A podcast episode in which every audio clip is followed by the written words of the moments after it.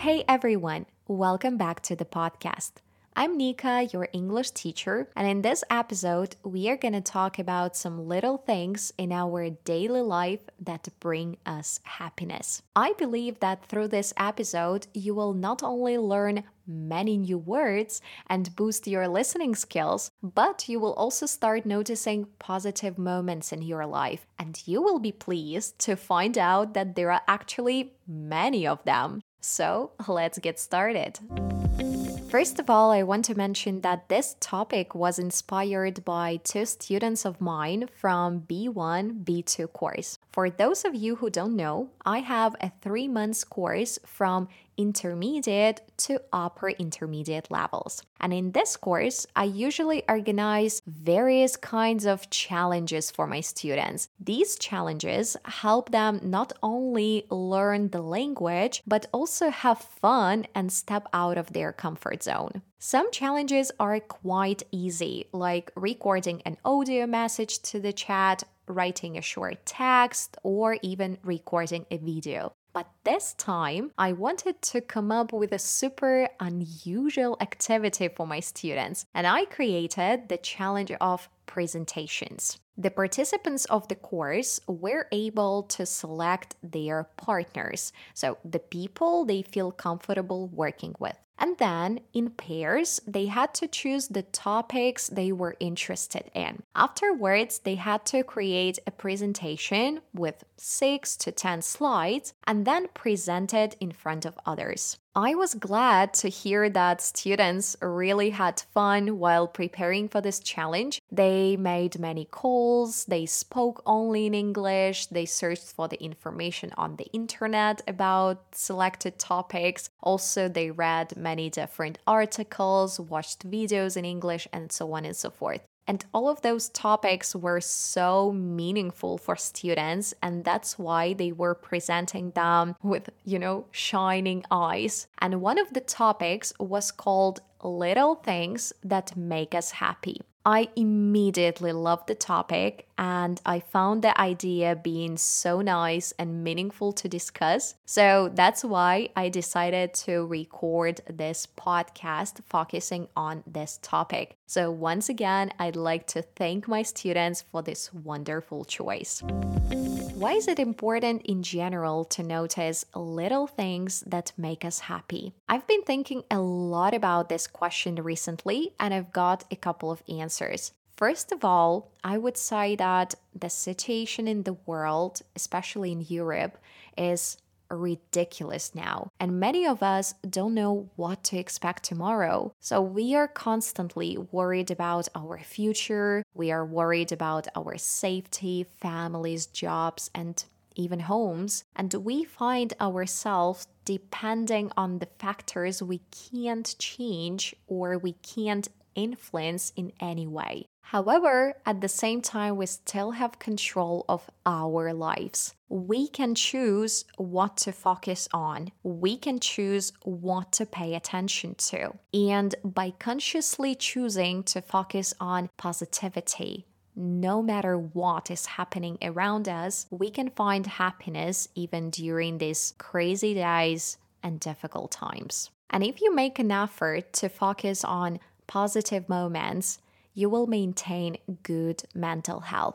This positivity will lead to increased productivity and focus. And when you are in good mental state, you can also boost and uplift mood of those people who are next to you, like your relatives, your partners, your friends, and you become at the same time a source of safety and comfort for them. Secondly, if you decide to notice the little things in our daily life that bring you joy, you will become a positive person. And I believe that all of us would agree that it's more pleasant and more joyful to be surrounded by cheerful, happy, and optimistic individuals who smile and laugh rather than negative people who are always complaining and are always focusing on bad and negative sides of life. Thirdly, I think by choosing to find joy in everyday moments, you will not postpone your happiness until vacations, birthdays, Christmas, New Year's, or any other special occasions that usually make people happy. No, instead, you will live in present moment and embrace your happiness daily. Okay, so when we have identified and recognized the value of noticing these lovely moments every day, let me share some things that make me personally happy. And perhaps it will inspire you to notice more positive moments in your life. When I wake up, I always try to stretch a bit, stretch my body, stretch my legs, stretch my hands. And during that moment, I consciously focus on every part of my body and I consciously notice how great I feel. I feel that nothing hurts and nothing disturbs me. And I immediately feel grateful for this because I know that there are so many people in the world who suffer from terrible diseases, and even simple actions like walking, doing something with their hands, eating, breathing can be unfortunately tough for them. So I always remind myself that I am fortunate, I am a lucky person because I'm healthy. Then I go to the bathroom, and the first thing I see is my reflection in the mirror. At that moment, I usually look at myself, I smile, and I say something like, Hey, new day, or I'm glad it's a new day, or Good morning, Nika, it's a new day of your life. And this small and easy and simple action immediately boosts my mood and helps me to wake up. I know that my self care stuff really makes me happy. For instance, using different shampoos with wonderful smell, or shower gels with amazing texture, or body lotions which make my skin soft. And that's why I like to buy new products from time to time because they add a feeling of something new in my life. Talking about cosmetics, they may also help me feel better. I'm not a huge fan of heavy makeup, and I in general love the concept of natural beauty. However, I've noticed that when I put on light makeup, like just coloring my lashes or eyebrows, it immediately boosts my self confidence and improves my mood. Actually, the same stories with my home clothes. Since I work from home every few months, I enjoy buying new clothes for home. I really love different types of outfits. I like casual, comfy, and cozy outfits. And in addition to that, I also like more romantic and attractive ones. Just I put them on depending on my mood. In addition to clothes, I also love wearing jewelry. For example, I don't want to wear good and expensive jewelry at home, so sometimes I buy different affordable bracelets, rings, earrings, necklaces from H&M, and then I easily wear them at home. To sum up my long story, when I smell nice after a shower, when I have a bit of makeup on my eyes, and I wear a nice outfit, I immediately feel better and my day automatically becomes nicer. So these small acts of self care bring joy and positivity to my daily life. One more thing that brings me happiness is hugging my husband when he comes from work. I always look into his eyes, hold his hand, smile, and say, I'm happy that you are at home, or I'm so glad to see you. I've been waiting for you all day. And at this moment, he smiles back, he feels loved, and he feels appreciated, and we are both happy. And it's a very simple action, but at the same time, it's a very meaningful one. Another action that has come to my mind is calling my beloved people. For example, calling my mom, dad, brother, or my friends. I especially love calling one of my grandmas. She usually tells me about her garden, she tells me about the weather in Belarus, or different simple dishes that I am able or that I will be able to prepare. And at the same time, I tell her about my life and I send her various pictures and videos